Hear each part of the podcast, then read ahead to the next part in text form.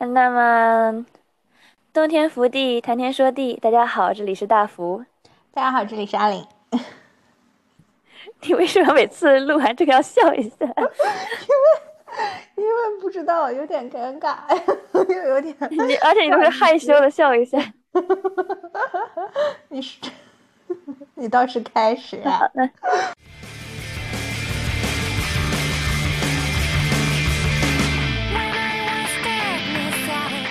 娜娜和奈奈的区别就是一种，娜娜很需要爱，而奈奈很需要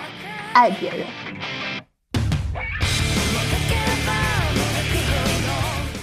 嗯，当然，呃，爱爱是一个人的事，但爱情毕竟是两个人的事情。如果你找不到那个，呃，能够完整这个爱情的东西，你就去找一个能够让你热烈燃烧的东西，因为这个是你成为你人生世界中主角的必要条件。现在的很多影视作品之类的，他要求的女性的形象就是，她不能是个恋爱脑，她不能就女主这种大女主的感觉，就是她不能有那样子的，就是真真切切的情爱上的强烈欲望。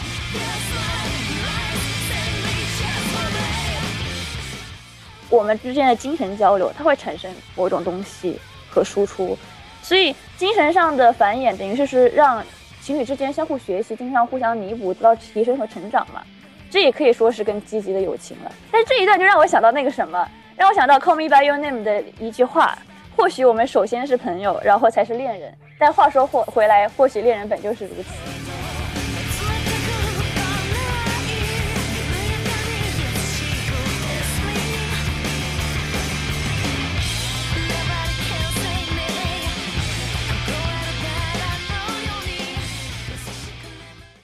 大家好，我们今天要讲一个很古早的 作品，就是出版于一九九九年的《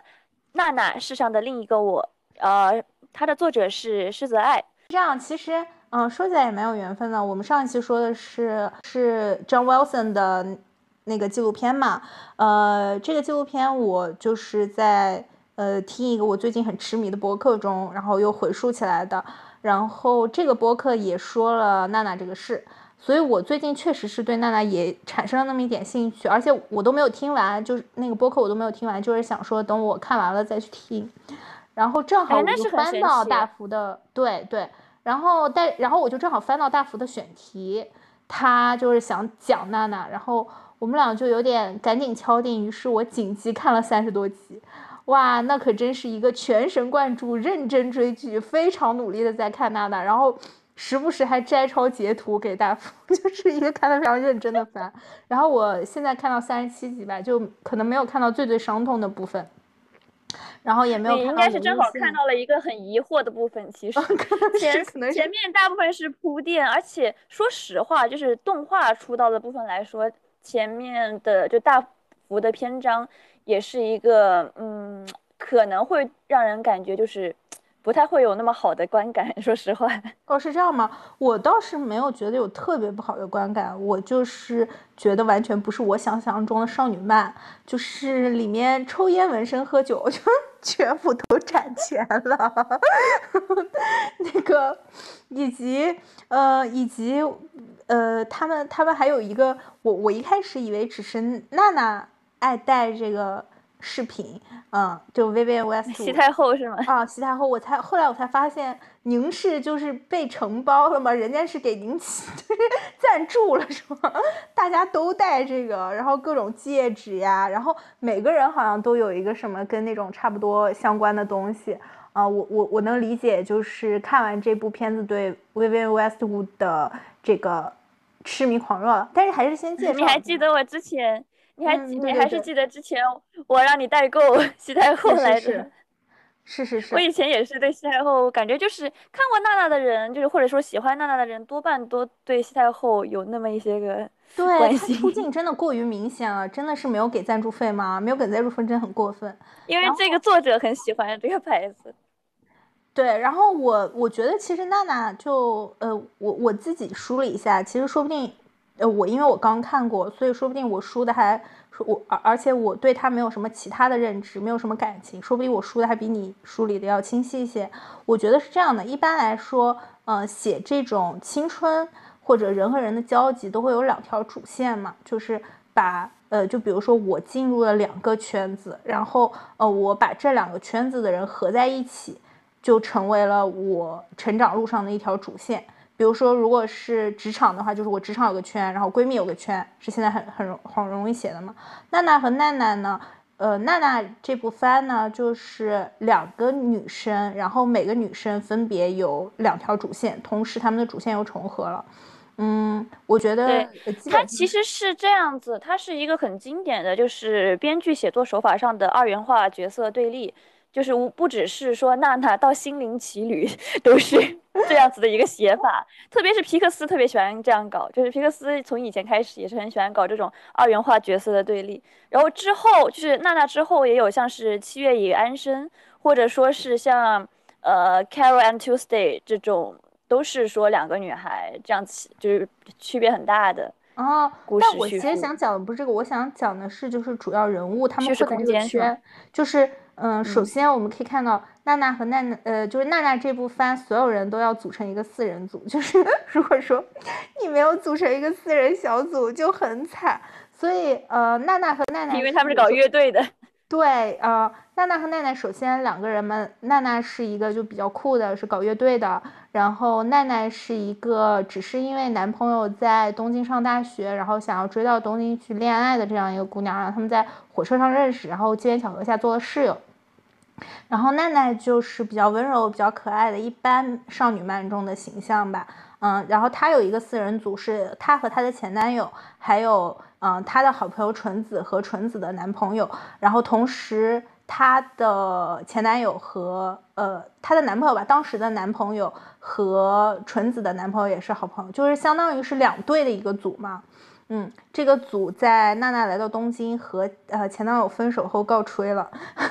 然后呃奈奈这边有也有两呃，然后他就相当于跟跟娜娜混了，然后娜娜这边有两个组，一个是自己原本在老家有个乐队，嗯，有一个四人组，嗯，乐队四人组，然后其中有一个人离开了，嗯，这个鼓手连连也是他的前男友，就是对他们俩当时。呃，对，娜娜算是娜娜中间有一段时间分开，然后这个连连到了一个新乐队，于是新乐队有一个四人组，然后因为连的离开，他们又招了一个新的人，然后呃，也就是说娜娜这边的两条线是有两支乐队，两支乐队分别有四个人，呃，每个乐队里面都只有一个女生，啊，大概是这样的，一共就是呃十二个人的一个组吧，对吧？除了这十二个人，应该就没有什么出现的多余角色了，就是。就没有什么出现的主要主要角色了，嗯，还有一些奈奈的前前男友啊，围绕在交集的人，主要主线还是围绕在奈奈奈奈和娜娜两个人身上嘛。对对对，嗯，我觉得其实比较像是说，呃，因为之前我看有别的播客说，娜娜和奈奈本来是要分成两个故事写的，就是一个故事写娜娜，一个故事写奈奈嘛。嗯，因为狮子爱他本人是写短画短篇比较多的，当时他是受到就是这个邀请，然后来给这个刊画嘛。然后当时一开始他想的是要画短篇的，就是他他以前的像什么下弦之月还是什么之类的都是短篇类型的嘛，像天堂之吻其实也是短篇，但是他之后就是画了这个之后，他才产生了这样子的想法。哦，对，呃。然后反正就是一些爱恨情仇的故事吧。总之就是，嗯嗯，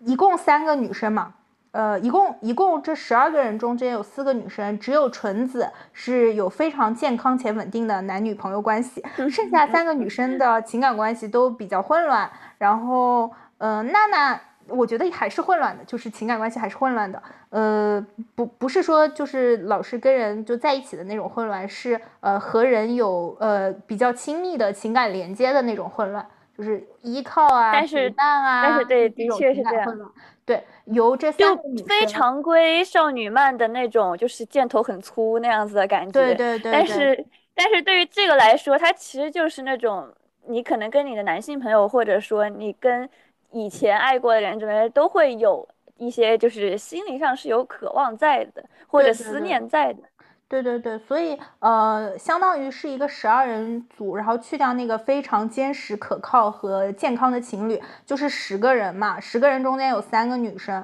就三个女生和七个男人的 成长爱情故事吧。我觉得是这样的，平均每个女生能分到两点三三三三三个男人。ENTP 的数据计算在这里给大家放对对对，我觉得那呃，我觉得奈奈。娜娜主要是这样一个故事，然后呃说他们在这个大城市中生活的一些困惑吧，我呃我觉得更多是这种感觉，就是其实不太算是一个少女漫啊，而且我而且因为我看这个剧情嘛，以及大福之前给我科普，我不知道为什么老觉得它是个赛博朋克漫，而且还觉得是一个赛博朋克的进击漫，就是它有它有摇滚没有朋克，因为 东京可能本身就很赛博朋克的感觉，就是。霓虹霓虹灯啊啊，然后什么呃，而且东京本来就是一个赛博朋克里面经常会出现的城市，嗯，可能我自己心里就联系起来，然后又说有有一个女生她要去大城市中就是发展音乐梦想嘛，打出一片天地，我以为是呃东京版的赵盼儿上东京，你知道就 日本版的赵盼儿上东京，我日本，主要是你一开始心一开始的心理预 期。一开始心理预期没有说是要就是以看一个狗血爱情故事去的，完全没有，完全没有，就是所以所以我一直看到了十集，我还在跟他吐槽，我说，嗯，怎么还在交代奈奈的，就是就是那那些成年爱情，爱很清楚。后来发现交代完成年爱情了以后，就交代下下一段成 下一段爱情，依然在爱情。其实我想讲就是。呃，娜娜，这个还有一个问题就是，你有发现现在的很多影视作品之类的，它要求的女性的形象就是她不能是个恋爱脑，她不能就女主这种大女主的感觉，就是她不能有那样子的，就是真真切切的情爱上的强烈欲望。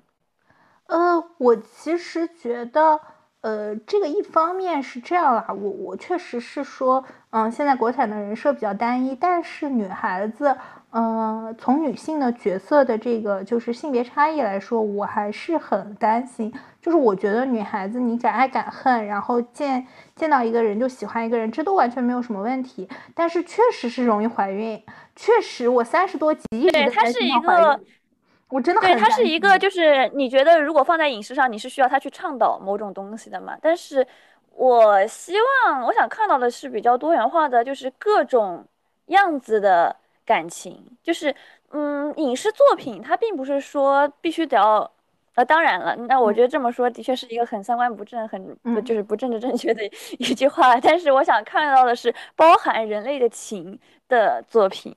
但是说实话，就是现在的政治正确给人的感觉是什么呢？就是女性不能渴渴望爱，就是一味的强调自己爱自己。这对，的确自己是得爱自己，但是人也需要的就是对拥抱的渴望嘛。啊，但是你就是怎么稍微有点那些你你要从这个方面来说，娜娜很真实的原因也是，他们也不仅仅是女性吧。呃，我们跳脱从女性来看，这这个故事里面的几个男性，比如说莲，比如说乔，他们也是那种很孤独，然后很想要拥抱爱情的人。他们的结果也不是很好，就是说情绪溢满的人生真的过得不会特别幸福。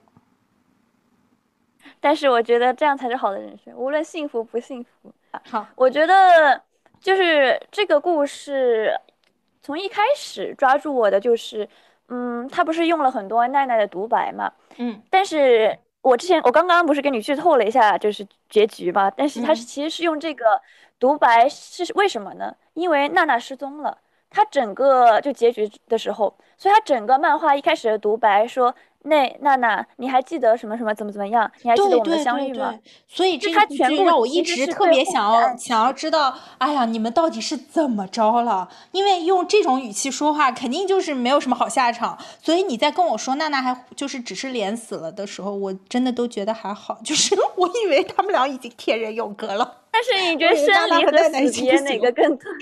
生离也很痛啊。呃，连就还好吧，就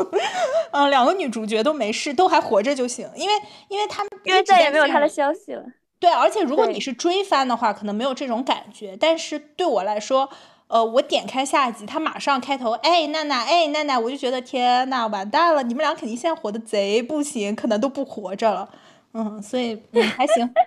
还行，有预期。但是这句话的开头就是，嗯，让我一开始就是也一开始对奈奈这个人就觉得他。啊，这个东西好像看起来有点俗套，怎么样的？然后或者说一开始对我也比较有印象的，就是他应该是第二集吧，还是什么的那句话，就是那娜娜，你还记得我们的相遇吗？我这个人生性就很相信命运，你要笑我也没关系。就是一开始你不觉得他其实是一个很看似很俗套的开端吗？就是我是一个很相信命运的人，我我我很傻白甜的因为你给我打了预防针，说奈奈有很多人不喜欢，我反而是相比于娜娜，我觉得奈奈这个人更有趣。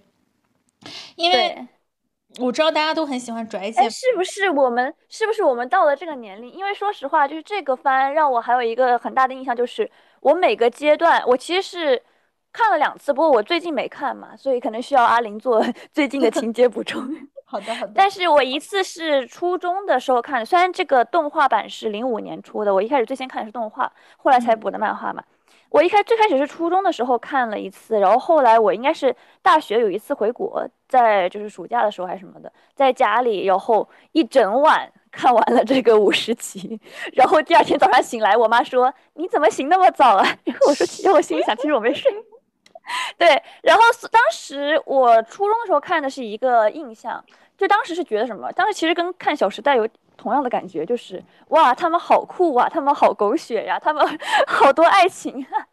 他们好有钱啊，这个西太后看起来好漂亮啊，那样子的感觉。但是我高大学之后，我想了就会，我会觉得，嗯，我不要成为奈奈这样子的人。就是大学可能刚开始的时候吧，那段时间，我会觉得奈奈这个人看的让我很累，她很像是我有一个我我那个很有公主病的朋友。其实奈奈这个人后面也得到了一个。你公主的病的朋友听我们播客吗？不不听不听。好，希望他不知道。是你说，我并不是说，我并不是说公主病就是不好。说实话，也并不是这样子。然后，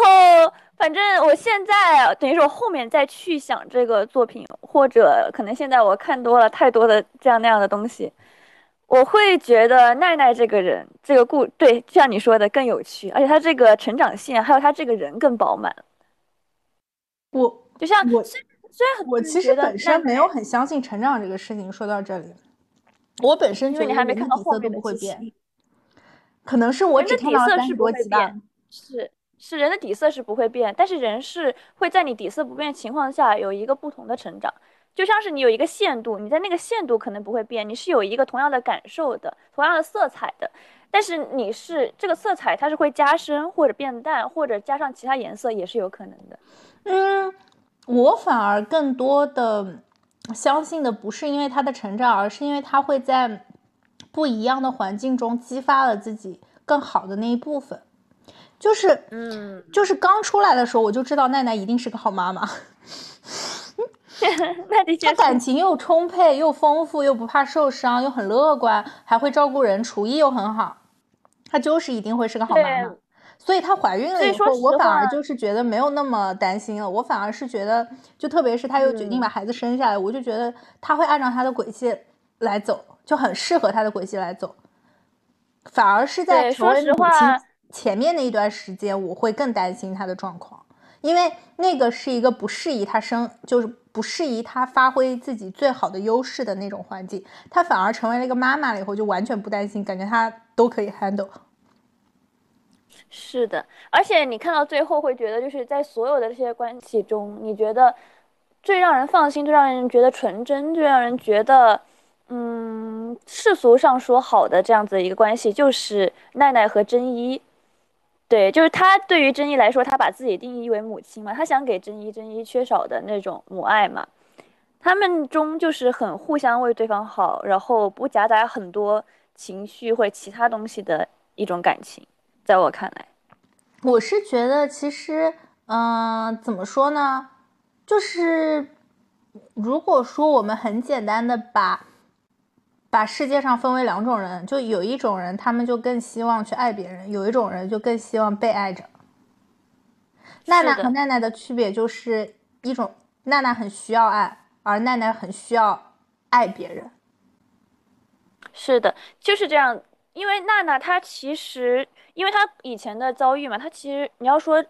嗯，详细来说这两个人吧，她娜娜是一个就自尊心、占有欲很强，所以她是需要爱的嘛。然后他看似独立，但是他是封闭内心的，所以他没有办法去从容的、从容的面对爱。但是奈奈，你看似他就是爱这人、爱这爱那人那样子感觉，他他是一个主动去爱的这样子的方式嘛？他依赖爱情、渴望爱情，但是他是。对，他是毫无保留，他是面对爱的，是很天真勇敢的。至少一开始这样子看来是这样子的。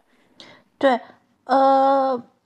你怎么看？我我其实很很很很疑惑的就是你怎么看奈奈的前男友？奈奈前男友，奈奈怎么样？怎么看这一段？我觉得就是就是奈奈姐。对人生过爱情过往中的其中一段，而且我觉得很，因为我怎么看，我是觉得他这个节点结束，他这个结束，他就让他很快结束了，就是啊，渣男拜拜。他虽然后面是有情绪的，类似于嗯一些情绪的纠葛之类的，但是他是一个很快的过往就结束了。所以我就是说，为什么我们两个就是没有办法做到爱了又爱，爱了又爱，就是因为我们不会去，就是我们没有他这样子勇敢面对爱的感觉。我其实觉得他和前男友分开是一个节点，嗯，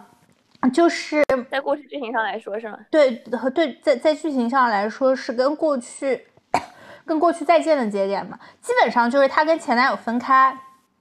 然后她带奈奈去，呃，他带奈奈去，呃，他带娜娜去看演唱会，然后娜娜决定和莲在一起。于是我们才引出了这个莲所在的这个乐队嘛，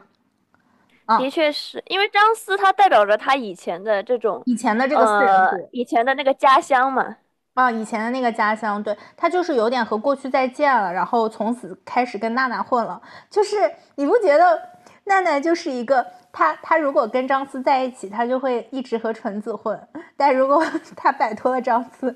然后跟 展开了一段新的天地，是吧？她就会她就跟娜娜混了，就有点转换阵营的程度。而且娜娜也心知肚明这一点，并且娜娜也在利用这一点，她就很希望是的，她就很希望她希望把奈奈留在身边。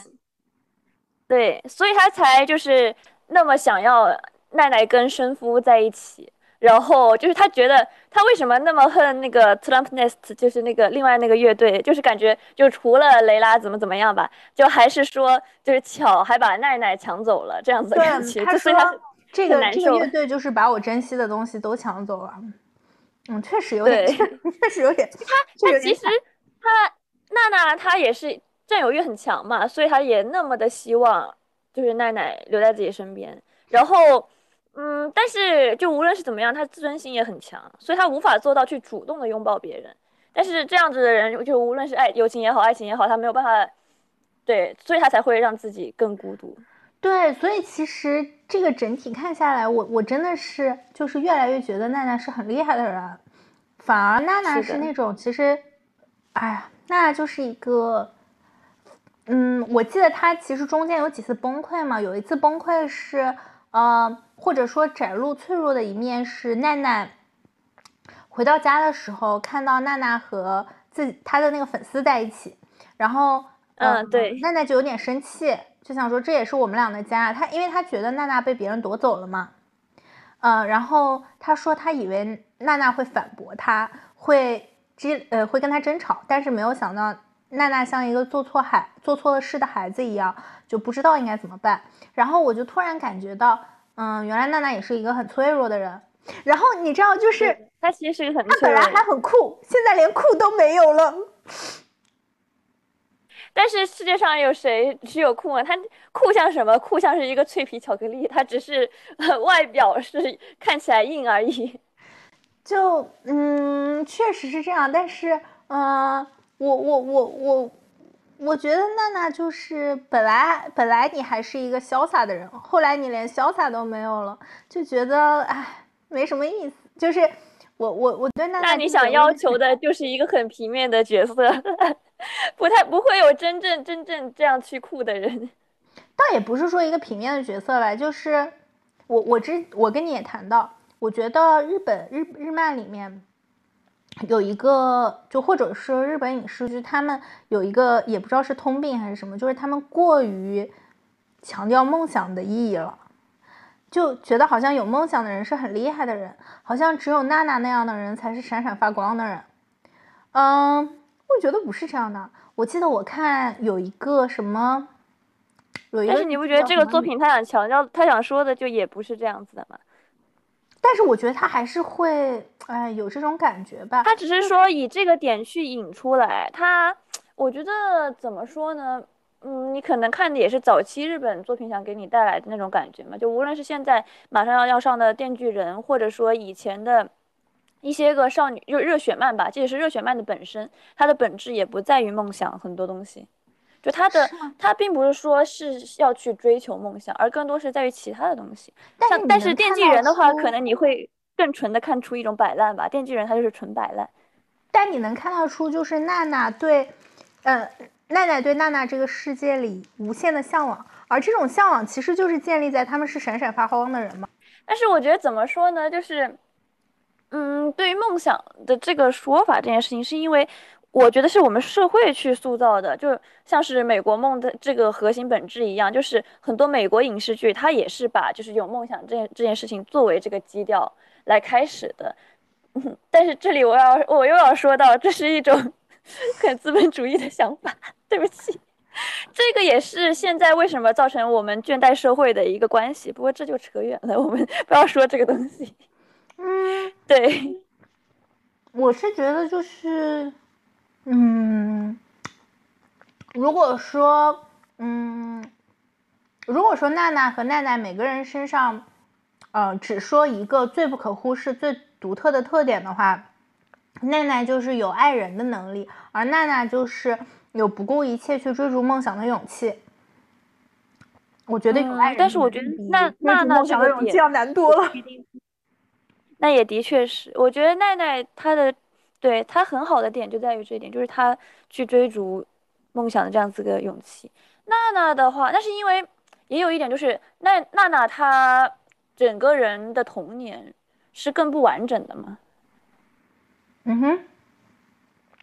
然后奈奈的话，她整个人的她是给她了这样子的一种底气了，让她能做到就是我可以去爱别人，然后我可以去受伤，我可以再去爱别人。但是不完整其实也没什么。大不了的，大家都就是有带着点缺失活着，就好好活着呗。对，我想说就是，我不是说娜娜是一个就不依附于他人，然后自尊心很强的人嘛。然后，但是她这样的人就是没有办法去拥抱别人嘛。然后，就像你刚才说的，嗯，你感受到的是一种孤独，就在他们这群人身上。对，然后娜娜这部作品里面有也有一个，也有一句话，嗯，就是表含表含了这种感觉，就是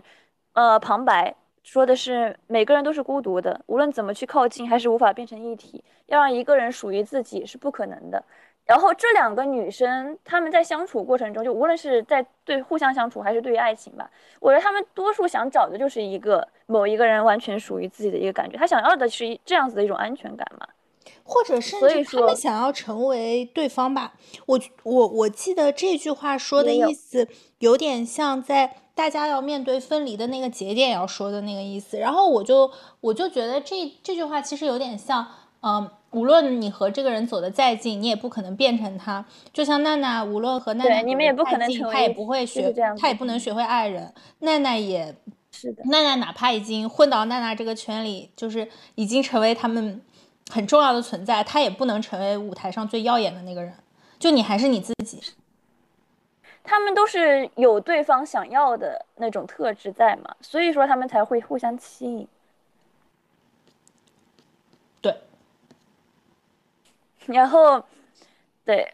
但是当时就是还有一段也是跟这个相关的一个说法，就是哦，对，也是开头的旁白了，就是说，嘿，娜娜，当时我拼命追求的东西就是跟某人紧紧纠缠在一起，形成一个绝对解不开的结。但是人与人之间的牵绊不是来自于纠缠打结，而是来自彼此相系的心灵，绝不能让牵绊成为束缚。他们两个人其实后面虽然就是分开了，但是我觉得他们是成为了彼此中某种思念的牵绊吧。这个就是他们后面结局，你说悲伤，他也悲伤，但他们，嗯，他们没有就是说多么的恨对方，他们其实，在心里是有和解和思念在的，因为他们本质还是爱对方的。我感觉他们的那个吵架相对来说，对我只是一个希望。我我我确实我觉得不算吵架吧，我觉得友情到这个地步就就已经很好了。就大家都会分开啊，友情就是会分开，爱情也会分开吧。所以，我我我我一整个就觉得这这个这个番它就是该这么走，就是我我我没有觉得它是一个悲伤的故事，我觉得它是他们就是互相获得了成长吧。对对对，而且嗯，怎么说呢？啊，有点看到人生的另一种可能吧。这个不就是交朋友的意义吗？嗯，但是你即使看到了这种可能，你也会呃回归你自己最想走的那条道路，就是你的人生道路最终只有一条。就你还是要走你自己最适合、最想走的那一条，即使你看到别人，但他们心里一样耀眼的活着。难受的一件事就是他们没有就是好好坐下来谈一谈，或者说什么。他们觉得当初的分开是意气用事，是不完美的分开嘛，就不像是说我们是因为什么远距离分开，我们掰掰手再见，然后就再联系之类的那种。他们是不会有再联系的，因为他们是一种意气用事的分开，就像是嗯对。奈奈也说过一句，就是如果当时我们不那么意气用事，而是互相敞开心扉，是否结局就会不一样？以及当时，嗯，奈奈冲到桥那边然后去拥抱他，当时他心里的旁白其实想着娜娜的，然后就是说，哎，我应该有记这一段，等下你，就是如果我们是一对情人，我们之间的距离是不是只要一个拥抱就能填满呢？还是说每个人都无法排解这份寂寞呢？这个当时是他就是。呃，等于是拥抱了巧之后，但是跟娜娜就是等于是因为这件事情发生的，就是隔阂之后，他心里想的事情。嗯，那我如果延伸一下，我问你，呃，娜娜和娜娜他们俩不是一起买了一班火车去东京吗？之前他们相当于两个前男友都在东京，对吧？东京，一个是男朋友，一个是前男友，就相当于他们的恋人都。抛弃他们或者离开他们去了东京，他们一个人的选择是继续跟他保持联系，然后再去；另外一个人的选择是，我就音讯全无，短信和通话是没有意义的。我要走到那个能真正站到你面前的时候，我再选择继续考虑我们的关系。你自己比较偏向于哪一个？我自己比较偏向于奈奈吧。就是如果如果我是要为了他去的话，就是那我肯定是一直跟他产生联系，然后我才会有可能是因为他而去这个东京。当然，其实我觉得娜娜娜去东京这一点不只偏向于，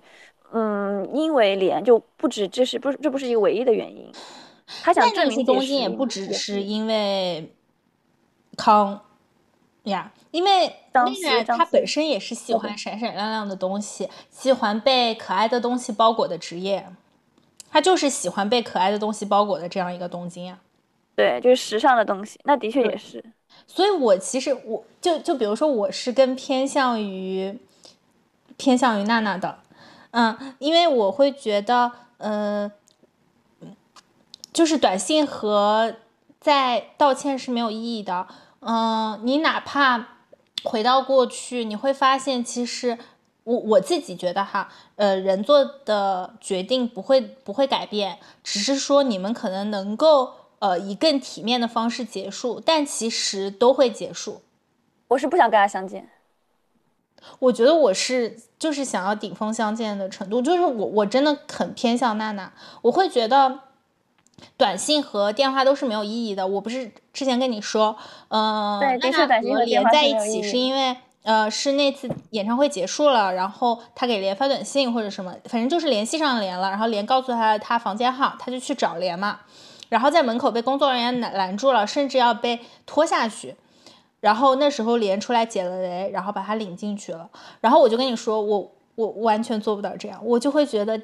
我就如果被拦住了，我会觉得我至少要有一个堂堂正正的身份能够走进去，我才能够和他恋爱。就是我的骄傲，就是我没有办法，我没有办法做到，嗯，就是就是谈一场在大家看起来不配的恋爱吧。啊，而且我感觉，对我的心理其实跟娜娜更像，因为就是在这一点上面自尊心，她想要证明的是实力，但她没有说对她产生多大的。她可能没描没有说出来，也没有描写出来会怎样，就是没有说这种嫉妒心，但是我会产生很大的嫉妒心。我嫉妒心倒没有，但是怎么说呢？我会觉得，我会觉得就是你努力，然后让一个人配得上你是让我配得上另外一个人，是我挺开心的一件事情。就我甚至会在那个努力的关，如果努力之后放弃那个人，觉得我成为更好的自己就可以了。但我本身对这个人是抱有很大的善意的，就是我还是很感谢他的。就我不会嫉妒他，我会是会很感谢他，但是我不想再跟他相逢，就不想跟他在爱情上相逢了。我们可以握握手说再见，但是我不能想跟他再相爱了，因为我觉得我心里从之前那一刻开始已经产生就是裂缝了。我觉得也就是我知道他是一个很好的人，但是我觉得从裂缝开始那一刻，我们就无法再做到心里相连了啊。所以，所以我觉得我们俩无法恋爱的呃不一样的原因是。我无法恋爱，是因为我有太多的东西。我无法跟同行恋爱，我跟你说，最大的问题在这一点。啊，其他人的话，我不会产生这种嫉妒心，就是我我我不无法跟同行恋爱。嗯，其他人不，那你应该没有什么问题啊。我觉得我的问题还是更大一点。我的问题就是我会在，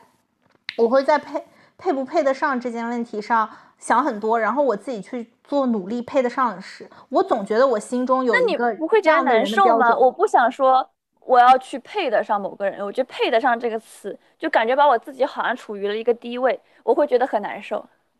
但是我们刚才说的问题就是，我说的是，如果他成为成为了我的旧人，就是我们的这个点是在于，就是我我们分手之后再不再重逢嘛？但是我要想想看呢，就是说，如果我们没有分手这一点来说，我是很会喜欢一个。我觉得需要就喜欢一个男生，他是需要有崇拜感在的。对，我觉得这个也蛮重要。就是，呃，我今天还听一个听一个播客在说说，呃，有些人说，嗯，喜欢是要崇拜感在，但有时候有些人说欣赏就可以了。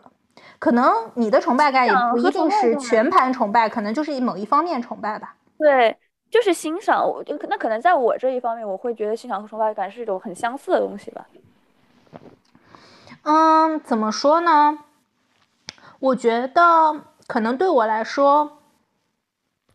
如果我赶上了那个人了，我就会赶想赶下一个目标了。就如果我欣赏了一个人，我就很想超过他；如果我超过他，我就想欣赏下一个人。但如果你想的是超过他的话，他就不是你的爱情了。嗯，也是。我现在刷小红书，碰见优秀的男人。啊，也不只是男人，就是碰碰见优秀的男生，就是也不一定是刷小红书，就是就看到一些优秀的男生的资料，我的第一反应都是我也可以，我为什么不可以？我到了这个年纪，我为什么不可以比他更好？我完全不会想到啊，他是很可爱的，他是作为一个人是是很是有活生生的一些个东西的。对对对，他对我来说是一个指标，就是。哎，我觉得这个我们可以后面继续讨论爱情是什么的时候 再再讨论这个。行行，我们我觉得我们，但是我们两个人就很喜欢 focus，就是这个问题。我们不是也经常在那里两个单身的单单身狗天在那里讨论爱情是什么？但是不是你？我们先讨论一下，讨论一下友情吗？对对对，我们先讨论一下友情吧。就是其实从娜娜和娜娜的关系来说，哦，我们先讨论一点，就是因为他们的决裂，其实就无论是说娜娜对奈奈的某种占有欲还是怎么样的，我想说的一点就是在我们人生中，你觉得爱情观相互排斥的人能做朋友吗？就是或者说你觉得要不要去干涉朋友的爱情？我觉得可以做。嗯。那你会干涉朋友爱情？我觉得我的爱情观就蛮奇怪的，跟我爱情观相同的人应该也不多吧？就我怎么能奢求别人跟我的爱情观相同呢？我不奢求这个人和我的任何观相同，就只要他不杀人放火，就其实我觉得都可以。就是我会，我会，我会叨叨，但是如果我发现就是他就是没有办法，嗯，和我在某一个方向就是想的一样的话，就人生。那如果他把你。就是你你讲的说这个是个渣男或者怎么样，这个人你跟他在一起不会有好下场的，这就是类似于巧之于奈奈吧。然后他还偏一头扎进去，怎么怎么样，你会怎么？但我觉得后期，我觉得乔已经很好了，他都已经愿意做孩子他爸了，我觉得已经比过很多事例了，就比对他我们现实对于他是一个责任感。来说，对他是一个责任感来说很有责任感的人。但是你觉得他是他也不算是完全爱娜娜的奈奈的嘛？因为我其实觉得已经很好了，反而我觉得这个桥段对我来说有点，有点，你你不觉得他很喜欢写，就是写乐手很喜欢写，嗯、他本来是游戏人间，但他为了你 settle down，为了你，呃，就专心只对你一个人。乔也是这样，莲也是这样，嗯、甚至到真一都是都是有点这样，就是呃，为了雷拉，嗯、就是真的喜欢上雷拉了吗？我觉得这个是不存在的，我觉得这个有些误导小姑娘的。但是乔也没有乔，他真真正正的这样子的，嗯，心还是在雷拉那里的呀。但是无所谓啊，嗯，我我觉得对于这样一段关系来说，呃，孩子能够被承认，然后能够有一个家庭，已经是很好的对，我的意思是说，你刚才说的那一点，就是他虽然就是爱着雷拉，但他还是就他没有为他 settle down，他还是一直在就是游戏人间嘛。其实一开始是这样子的嘛，就是乐手给人的感觉什么样？他们好像就是要有一个 muse 一样的存在，但是他们嗯也不一定说真的会完完全全为了那个 muse 就是去 settle down。因为 Muse 是不可以 settle down 的呀。因为如果说他真的跟雷拉在一起，他也知道他会发现雷拉其实也就是一个平常的人，世俗的小女生，嗯，就是一个世俗的小女生，他就再也无法对她这个形象投掷幻想了，那他的 Muse 就消失了。就是爱总是会爱上真实的人，但是他不希望在自己心中雷拉是个真实的人，所以他也说嘛，一直把雷拉当妹妹，或者说是一直把她保护的很好，这些都是有意无意的。他想让雷拉去靠近那个他心中的不染世事的、不染尘埃的女神的形象，但他也知道，如果他们靠得更近，他就会他就会发现雷拉也不过是芸芸众生中很普通的一个人罢了。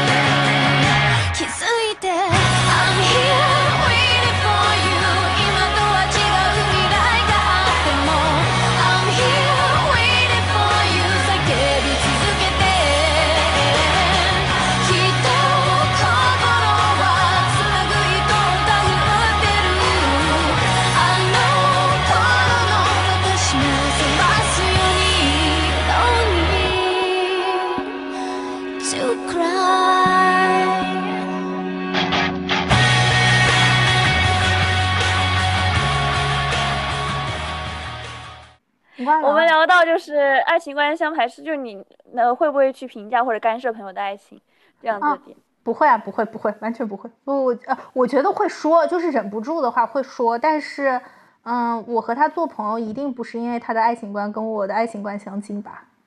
嗯，但是你不会难受吗？就是如果他也跟一个渣男一直在交往，然后你就是跟他说，他也就是不会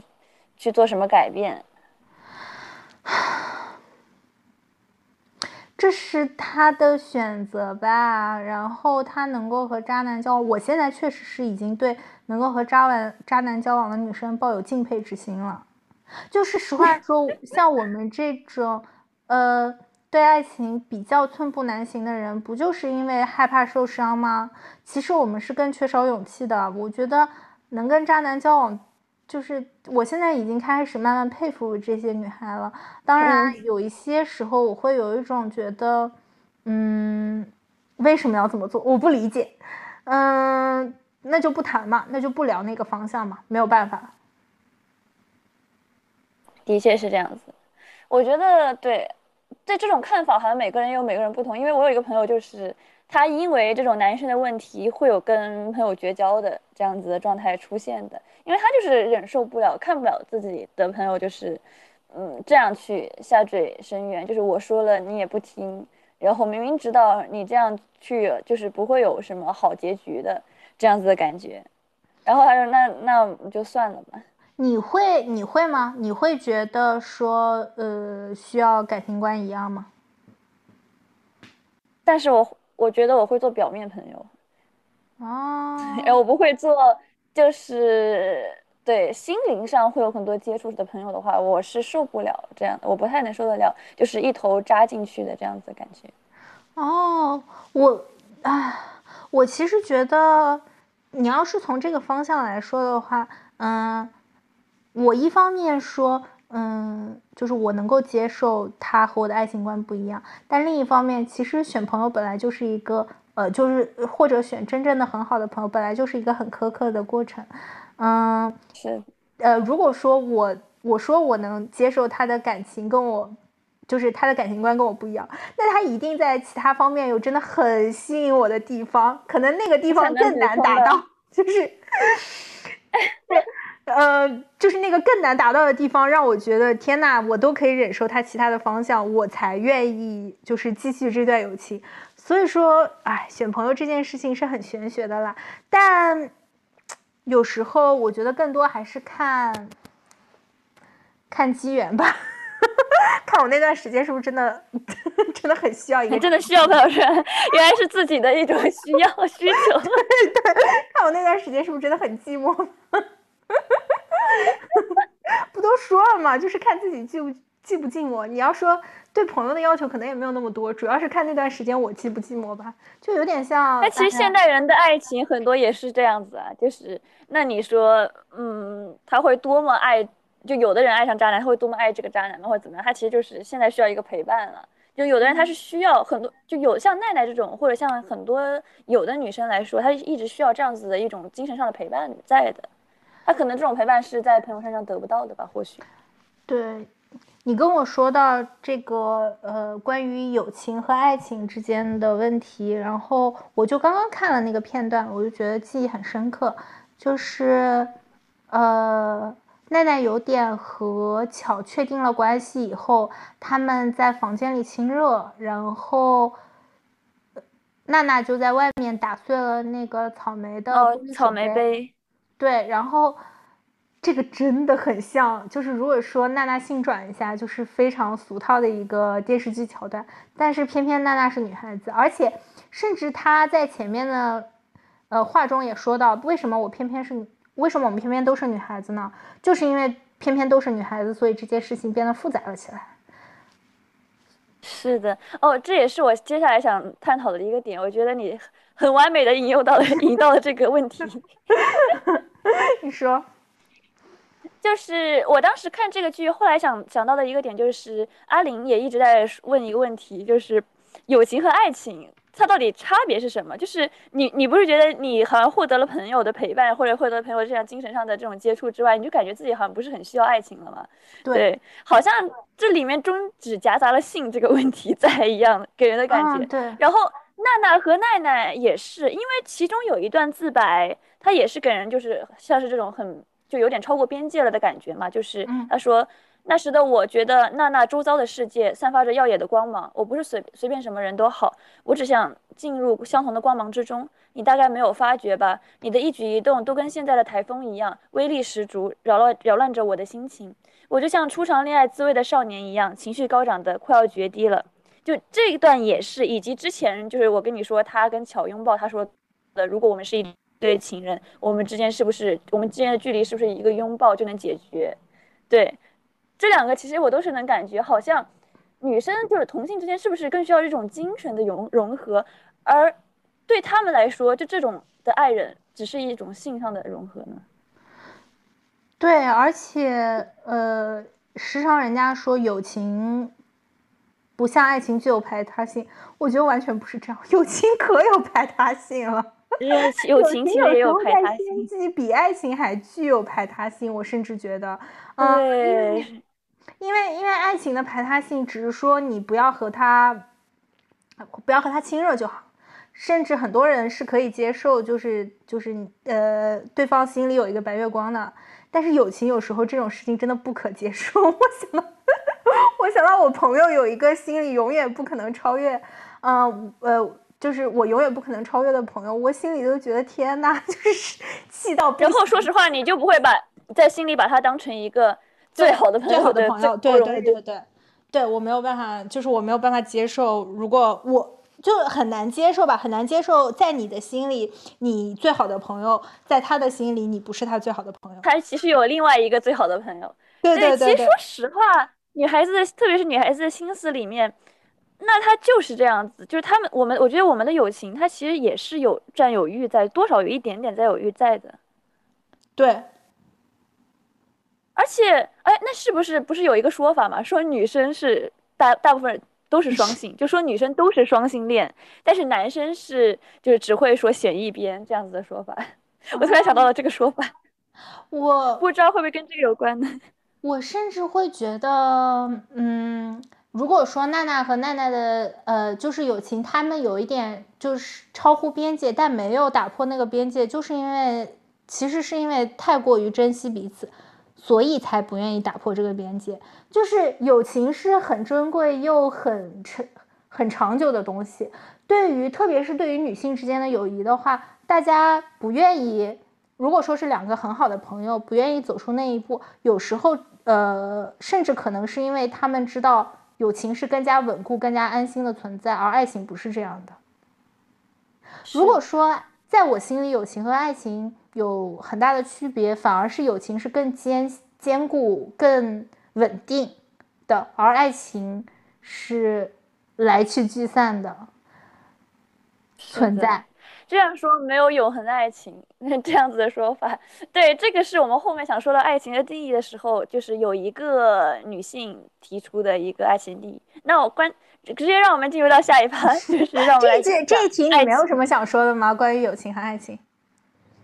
因为我其实跟你一样的想法，就是我觉得他们是否是就在友情中是否是更珍惜对方，所以才不会说走出把它变成一个好像看似是我们就是社会地义上的爱情这样子的感觉呢？因为还有一个就是，虽然说是有占有欲，其实我还有一个想讨论的东西就是，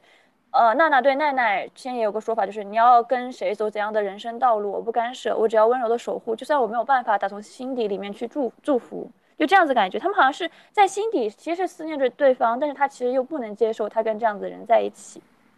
是，嗯，而且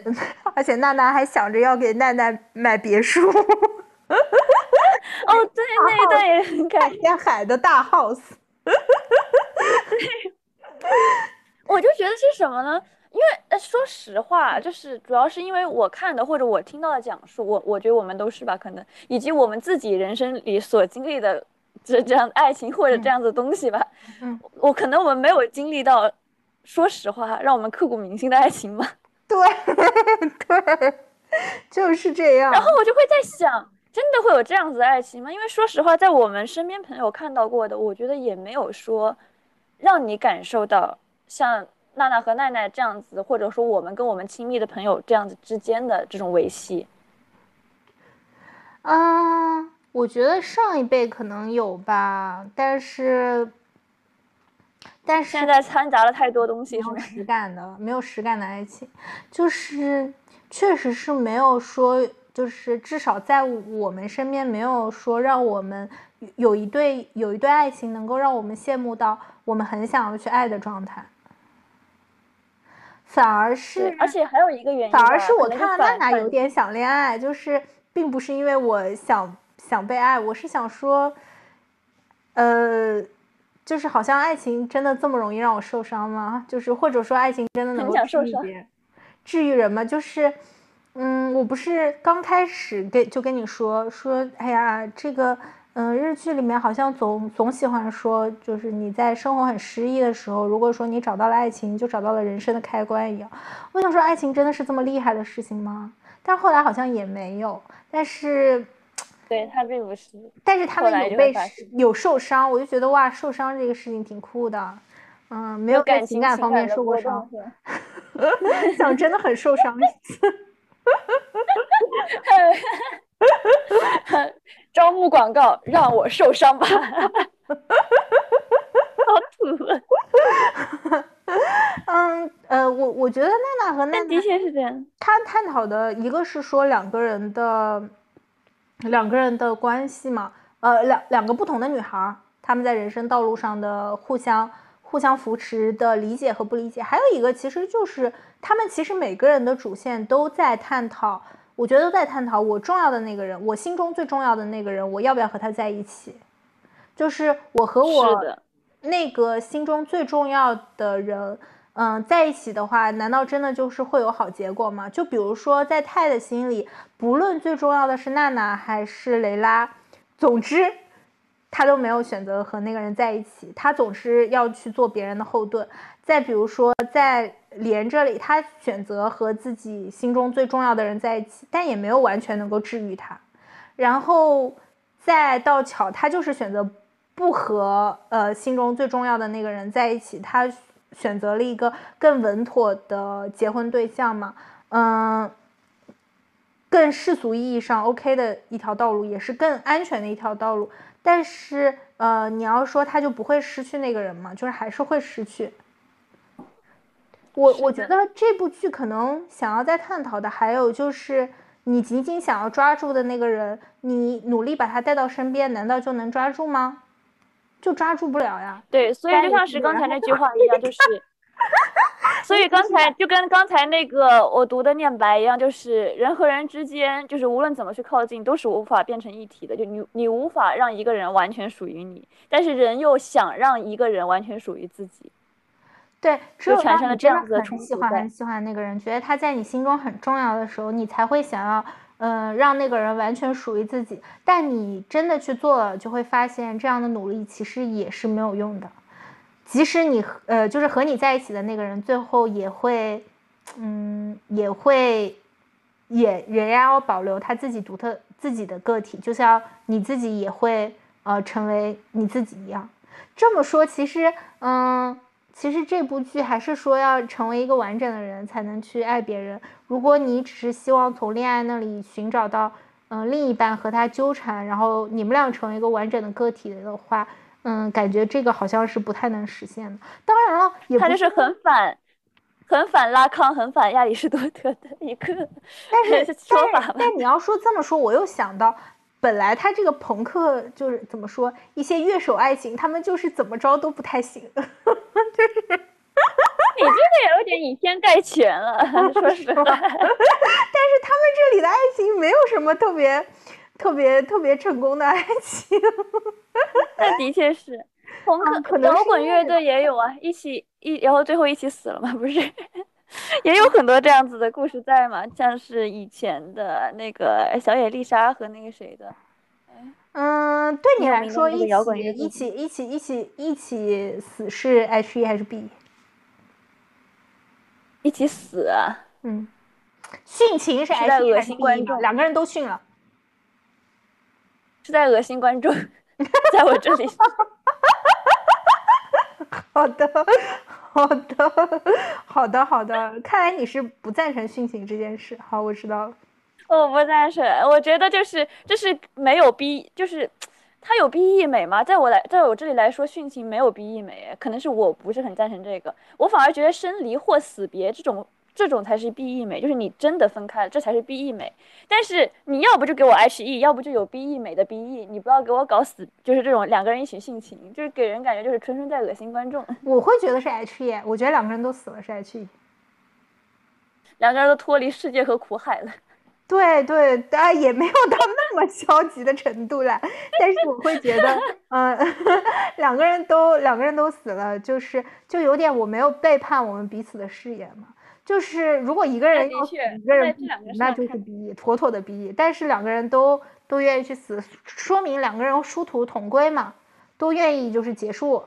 就就是有点两个人都对，从这种方面来说，的确，人生是场游戏，他们俩都决定一起不玩了，就是两个人走了一样的选择嘛。啊，这和结婚不差不多嘛，都是我不再玩这场游戏了。对，所以我说的是纯纯真坟墓纯纯恶心观众嘛坟墓是所以这个就 E，是凭什么真坟墓不是 H E？反正都是走向死，的确是这样。所以这就是他们快乐了，难受的只有观众，看得无语的只有观众。也还好吧，我现在已经成长到没有那么难过了。我以前就是看悲剧的时候觉得完全不能接受，但现在已经觉得啊、呃是一种美，是一种 OK 的事情了。但我不想看生离和死别，我不想看一起殉情。哎呀，你好挑剔啊，我觉得都可以。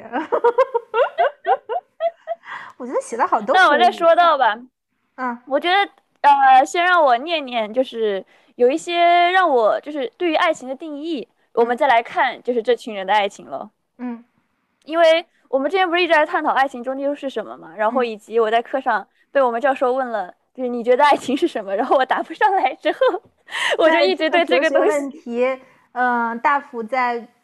去年年初的时候问我，我真的就是一个大懵逼，到现在都我的脑答不上来脑袋瓜里。谢谢。对，说实话，就是当时我被问，以及我后面跟我那个 INFP 朋友也有各种探讨，但是说实话，这个东西它就是每个人有自己不同的解释，就像是每个哲学家他们的解释也很不同一样。嗯呃，当时你不是做那个就是阅读的那个呃那种东西嘛，然后我给你推荐过呃弗洛姆的《爱情的艺术》嘛，嗯他对于爱情的定义就是爱情是人类存在的答案嘛，其实本质上是有点这样子的理论在的。嗯然后以及刚才我说的那个莎乐美，她的定义就是浪漫爱情是人的一种暂时的错觉，其性质类似于创作冲动。爱情的暂时性正是它宝贵和令人深刻的原因，所以它强调的是暂时性，就像是我刚才点到的，就是没有永恒的爱情，这个是一个。叔本华的话，他是一个很消极的态度，他就是觉得爱是肉欲。然后当时我看到这一段，然后我想到了娜娜里面的有一个疑问，对，娜娜里面有有一个，当时有一个旁白也是说的是，男人与女人终究也只是欲望的动物吧？真的可以因为爱而结合吗？你哎，你在听这一句，你会不会觉得史则爱是不是觉得男人和女人终究也就是欲望的动物，真的可以因为爱而结合吗？但是女人和女人可以，啊，我觉得他这里的欲望不只是肉欲啦，我觉得各种欲望，各种映照，对他有物欲，然后种意象的有映照。嗯，他有物欲，然后有名誉，我觉得都有。所以，呃，如果说男和女都是欲望的动物，倒也没有什么问题。你从另一个方向来说，人需要追求的东西，不就终究是他的欲望吗？你想名垂青史或者成为成就梦想，都是你的欲望，这个没有什么问题。我觉得，嗯，怎么说呢？都算是被欲望支配的动物吧。我觉得作者倒没有那么消极，就是，嗯，他这里的欲望指的就是，只是说指的是，呃，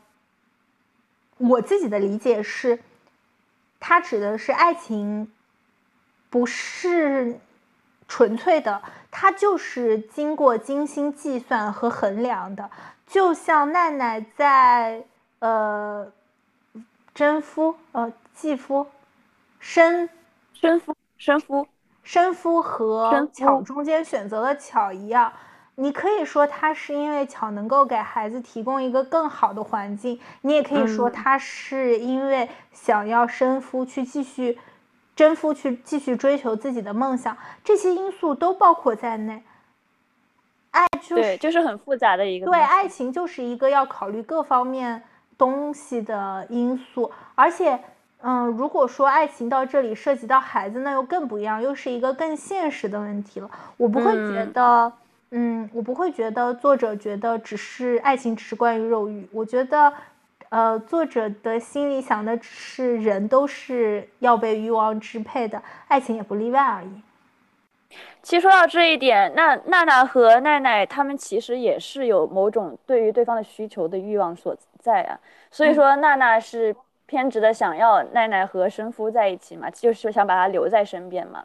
嗯然后他对于奈奈把自己留在，就是把他留在身边，也是希望的是某种陪伴嘛，或者就是这样子的一种安全感在嘛。其实终归来说，也都是自己一种意向的表达吧。你要这么说，我突然在想哈，你还记得娜娜有一个小粉丝，就那个小粉丝也是很漂亮一个小姑娘，然后也有登堂，也有到他们家。你觉得，呃，如果说奈奈离开了，那个小粉丝能代替奈奈的存在在娜娜身边吗？那也不是，我觉得不是，这是某种比较心灵上的寄托。可是心灵的寄托有那么心灵吗？就是，比如说，就像是你挑，就是说实话，就像是我们之前讨论过的，大家的朋友都是说实话，在心灵上，大家给朋友是有分三六五等的嘛。那你在心理上面跟你心灵最相通的那个朋友，他的确就是对你更重要的朋友，可能是在我对我来说的这种意向在吧？但有时候我真的觉得，嗯，就是大家都是很普通的人，像我这样的人能找出十个八个，嗯，所以你对我心灵相通，然后我们成为朋友，可能只是因为我们俩恰好遇到了而已。如果你那天遇到的是其他人，如果娜娜在呃火车上遇到的其他人，说不定也会心灵相通呢。那你觉得，就是即使不是我，也可以有跟其他的人吗？哎呀不要问这么死亡的问题啦。但是我是觉得是这样子，我我是觉得就是有就是有的朋友他的确就是别人替代不了的，就是在你心理上跟你的心灵某一部分的相通，它是存存在实际存在的。这么说是一个很虚无、很玄学的东西，但是对我来说是这种感觉。我觉像是并不是说我是陪伴我我自己它就不是确实我我其实你要这么说，我其实跟你。呃，跟你就是我可可能还是更偏向于就是培养或者那个时机，就是你可能在那个时间遇上了别人，他可能跟我也没有那么相同，呃，但是他给你大致符合，然后你们俩一起成长，你们俩俩你们俩就会渐渐成为最好的朋友。嗯，但是因为就像你说，我们一开我一开始交朋友的话，我是会，就是虽然一开始会有关系怎么样的陪伴那种相处的，但是我心理上会对他有一种这个人是不是跟我相通的评价。就是如果他是跟我就是在很多深聊上面的观念，或者说很多我是跟他是有感受是相通的，就这个相通不止在于相同吧，然后我是会对于他有更好的继续发展下去的心理评价的。好吧，不过我们刚才聊到哪了？呃，继续下面的爱情嗯的概念。然后我们下面说到了，其实我比较感兴趣的就是柏拉图。但是嗯柏拉图他这个并不是说是完全摒弃肉欲的爱，他这个概念其实对于后面宗教对于他的理论的歪曲，嗯他的这个爱情相关的话，是他《会影片》那篇那本书里面，我觉得大家可以读一下，其实我觉得很有意思。《会影片》他说的是，肉体的欲望是暂时的，但精神的爱欲望是永恒的，但是两者是不互相排斥的。然后，嗯，所以说人被吸引的话，有时候会因为别人拥有自己没有的某种特质，这个是在神话中的一种说法，就是。呃，关于这个神话是所有人他的以前的身体是两个人连在一起的，也就是说人类是有三种性别，两个女性连在一起，或者两个男性连在一起，或者一男一女。因为这种人类非常强大，所以后来上帝就把他们给分隔开来了，所以人们就开始寻找了他们的另一半，所以这就会出现就是两个女性连在一起的，他就是寻找自己的另一半的女性，然后就是蕾丝，或者男性的话就会寻找另一半男性，而异性就是这样子不太相同的嘛。所以人们在这种寻找、在结合中会变得更好，这是神话里面跟爱情相关的一种概念。然后，柏拉图的老师苏格拉底就跟这个呃进行了拓展嘛，他就感觉说，爱可以说是一种想生理上繁衍的欲望，或者说是精神上繁衍的欲望。也就有的人的话是生理上就是有有有这种繁衍的欲望，就是我们说性嘛，但是精神上繁衍的欲望是，嗯，我的理解是繁衍啊，因为它的英文是 procreate，我感觉就更像是说一种产出，或者说是在你们相互交流中孕育和输出的某种东西。所以就像是在这一方面来说，它其实友情也是可以产生的嘛。就像是说我们之间的精神交流，它会产生某种东西和输出。所以精神上的繁衍等于是是让情侣之间相互学习，精神上互相弥补，得到提升和成长嘛。这也可以说是更积极的友情了，但它也是对爱情。在这一方面来说，但这一段就让我想到那个什么，让我想到《Call Me by Your Name》的一句话，就是或许我们首先是朋友，然后才是恋人。但话说或回来，或许恋人本就是如此。你知道，我其实有时候觉得，嗯，你知道，就是，嗯、在娜娜和奈奈，就是在娜娜的那个那个时间节点嘛，人和人的交流只有坐下来聊天，或者通过手机简短的讲几句话。嗯，怎么说呢？就是你要再往前回溯，那些哲学家他们思考的时候，也确实是人和人是需要陪伴的，人是很孤独的。但我们现在孤独吗？我们现在不孤独了。我有时候觉得有时很多伦理的事情都能被科技解决。我觉得，当我们不再孤独的时候，爱情可能就会转化为更新的定义了。是的，因为你要说为什么？当然，我当然我们会说，在社会上，嗯，其实现在社会上大家更加孤独了。但我觉得这个孤独和，比如说娜娜和奈奈，奈奈躺在床上说好希望有人能抱抱我的那种孤独是不一样的孤独。嗯，有一些孤独，它是是真的没有人能够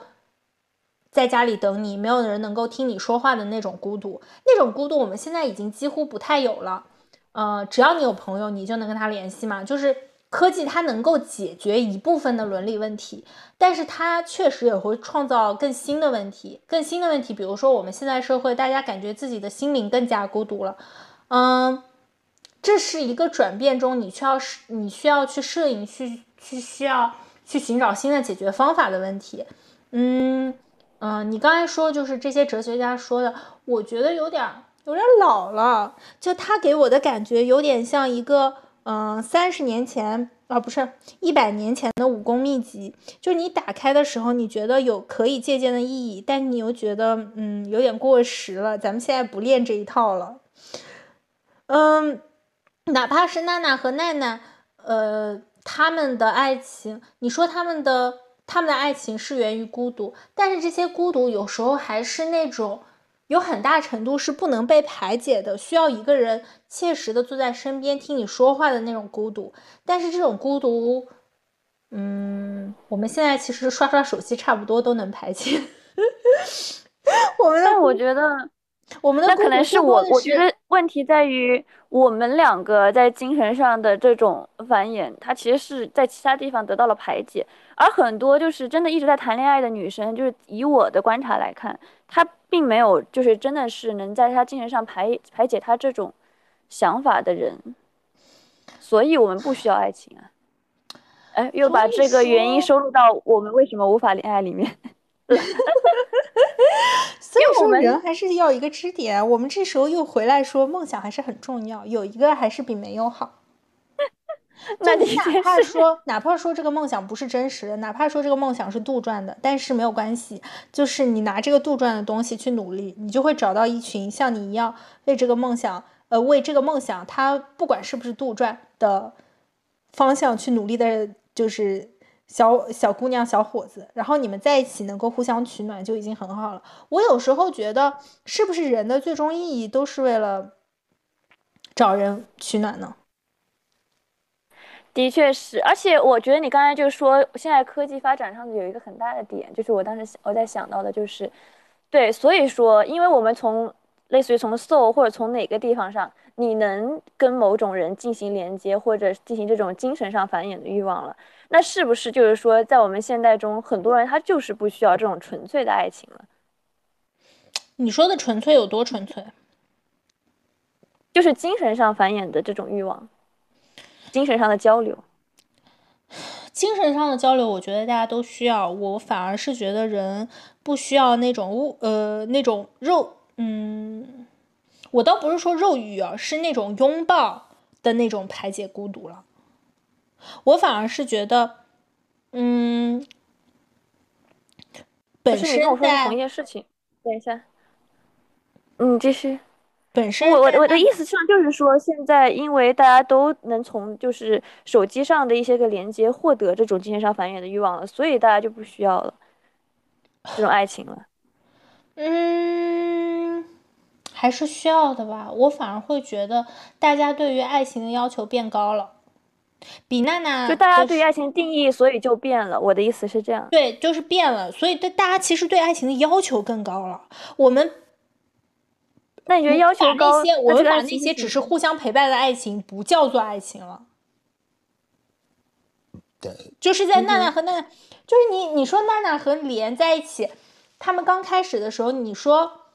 你说是爱情吗？也算是，但其实更多的就是两个很孤独、很孤独的人的互相陪伴呀。这是的，他们就是一种互相弥补。啊、就是一种互相弥补，就是你坐在我身边就够了，你我在这个空间的时候有你在就够了。但其实对于这种感情，在我们现在放到现在语境下来说，我们已经不觉得这是爱情了，就至少不是。呃，有一部分人所心里所认为的爱情啊，我们更强调精神交流，我们一定要这个人是理解我的，是懂得我的，是我我能够跟他迸发出不一样的火花的，我能够通过他扩展我的世界，拓拓展我的眼界，拓展我拓展我自己对事物的认知吧。对，这就是精神上繁衍的欲望啊。对，这就是柏拉图所说的精神上繁衍的欲望。对，所以，嗯、我从这个方面来说，我反而觉得，呃，之前的爱情可以是更模糊的，不用讲的那么清楚。但是大家，嗯、意识到那些模糊的需要能够被满足之后，大家就更转向又清晰又高级又更复杂又更难以弥补的需要，就是精神繁衍了。所以大家对待爱情的定义不仅是变了，而且还是变高了。那这么一看，就是苏格拉底的这个定义其实也挺完整的，就是放在现在来看也挺完整的。这种精神上繁衍的欲望，就无论，但是它其实，嗯，你说，嗯，我我没有什么要说，我就是想说，嗯，对它一方面很完整，但是我又回到这个文本的话，嗯，是不是说我们就是因为太清醒了，所以觉得更加孤独呢？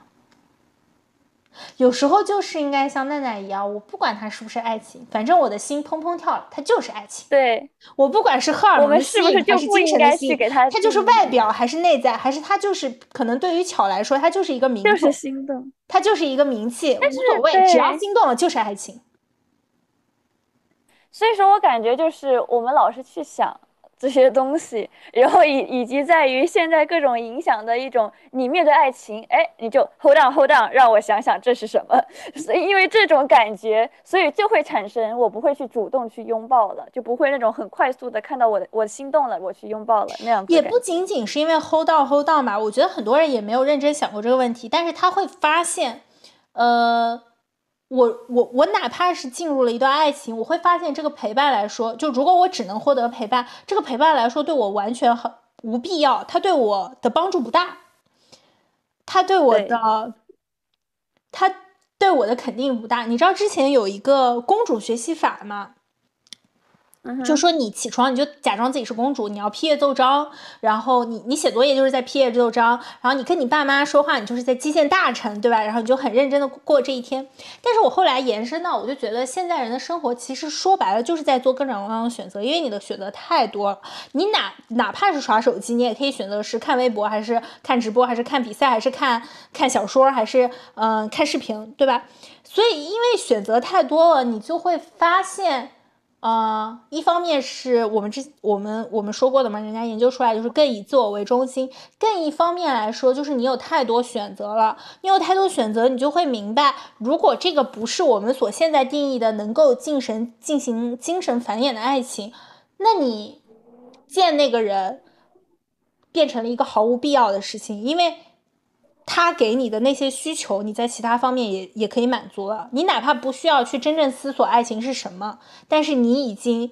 能够明白爱就是所谓的这种亲密关系给你带来的是什么，而他给你带来的那个东西，你是不是用更可以用更简洁、更快速、更高效的方法去取取得？我们就是想讨论的就是，就是现在剧是不是对于爱情的定义，就是有太多这种消极了嘛，以及现在社会要求的女性爱情观是否但确实，我们这你这么一说，我们这一期讨论的都又又很消极。我们怎么样才能讨论积极一点？我就是很积极的，我觉得就是要勇敢去爱，然后勇敢去拥抱，然后现在 我就觉得我也要这么觉得，但是我就是说羡慕别人，但自己不上。我的意思就是说，不要搞那么多那么多电视剧，就是去搞的这种好像大女主，就是女性的政治正确，就是好像必须要自己爱自己，不能渴望爱，就是你们这些男的都是我的过眼云烟。我觉得很多剧去是去这样去描写这种平面化的大女主了。我觉得相比这种矫枉过正，为什么不去更多的像奈奈这样子的角色出现了呢？因为女孩受到的伤害真太大了。你说没有巧接个盘，那奈奈可怎么办？她又没钱，的确是这她又还想生孩子。像是现在如果巧不接盘，奈奈的女儿就是下一个娜娜。是，你要看负面作用，的确是这样子的。但是，嗯，是我这句话也很不负责。但是，怎么样的人生都是人生。我想看的是在影视作品上更多的人生，就是这种感觉。但是，很多人觉得影视作品它是需要给人去倡导某种东西的。但是，这种像这种恋爱脑啊之类的出现，别人就会觉得它并不是一个很好的形象。那我们差不多吧。我们最后再说一下自己觉得奈奈这部剧就是呃描写的比较好的，或者给你带来呃感官的，就有呃观念上改变的点吧。我的感觉是因为我从以前到现在，就每次看这部作品，它是一种就是不同的感受嘛。我就从中也能 看到我自己心思的一种成长。我以前对于这个作品，我就很单纯的就觉得那奈奈是恋爱脑，我不是很喜欢这样子的角色。但现在又觉得勇敢去爱的人，其实才是在现在这种语境下，嗯，更厉害的人了。他这种天真勇敢的感受，其实是我想在影视作品上更多去看到的。那就说一句我的提倡吧。其实最后我是写了一句我的提倡，就是不要害怕，去爱，去拥抱吧。我说我自己的话，就是我也是最近看影视作品，我发现其实，呃，这个要做主角的人啊，不仅仅是呃，当然娜娜和奈奈有很多不同的点，但是呃。但是他们都是主角嘛，然后我其实更想说他们相同的点，他们相同的点都是那种燃烧自己生命的人，呃，从这个方面我也和你差不多，但是我会觉得不仅仅是去爱吧，就是要找到能够让你自己为之燃烧的东西，我觉得这个事情是很重要的，嗯，如果爱毕竟是两个人的事。嗯，当然，呃，爱爱是一个人的事，但爱情毕竟是两个人的事情。如果你找不到那个，呃，能够完整这个爱情的东西，你就去找一个能够让你热烈燃烧的东西，因为这个是你成为你人生世界中主角的必要条件。好，那我们今天就到这里。我也同意，但是我同意还同意的就是去撞墙也没有关系。去撞墙也没有关系。好的。结果娜娜这个番给我们的竟然就是是这么积极的意义，我们也是很积极的一期播客呢。主 要是看了奈奈之后，真的会变得，嗯，再看奈奈会觉得这是一个很积极的意义了。嗯，可我能人真的变了吧，心境也变得复杂了。主要是到这个年纪了，我会觉得确实，嗯，不管是娜娜还是奈奈，都是有可以让自己生命燃烧的东西。嗯，有这种东西就是好的，而且在有在在追逐的路上还是需要伙伴，对吧？不管这个伙伴是被你搞砸了变成你的恋人，然后死不相见，还是他们就一直是你的伙伴，有伙伴总是很好的。哪怕你这个伙伴酗酒抽烟又纹身，嗯，他也是你的伙伴。给你看到了世界的另一个面嘛？我觉得他们都是。什么另一个面？所以说是世上世上的另一个我嘛，娜娜世上的另一个我，就是给对方看到了这个世界的另外一个面，以自己另外一个人的视角。好，那我们今天就说到这儿，OK，好，拜拜。